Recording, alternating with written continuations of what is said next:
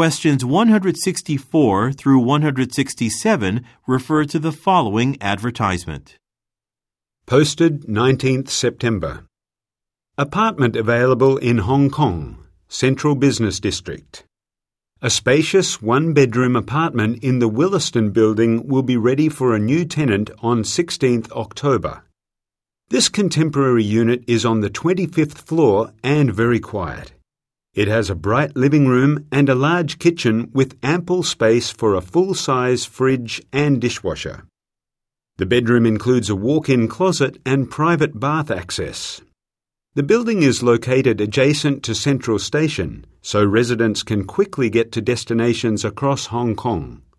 A diverse array of shopping and dining options in the area also makes this building a highly desirable place to live. Prospective renters can view the apartment on 14th October. Additionally, a video tour is available at www.majestate.com.hk slash en slash 7947 tour. Rent is 16,000 Hong Kong dollars per month. A one-time deposit of 32,000 Hong Kong dollars is also required.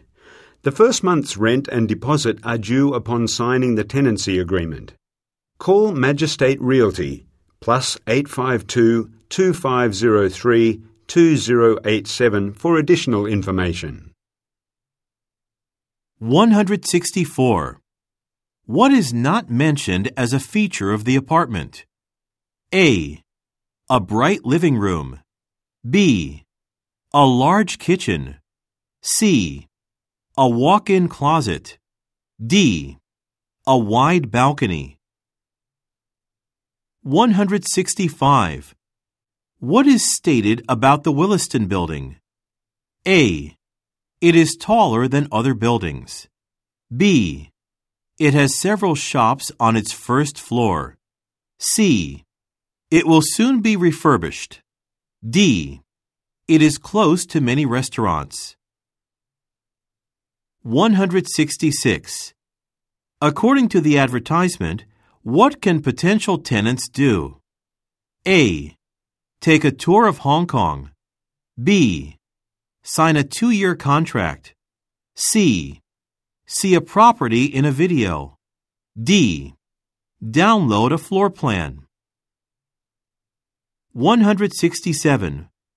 The word do in paragraph 4, line 2 is closest in meaning to A. Payable B. Sufficient C. Straight D. Attributed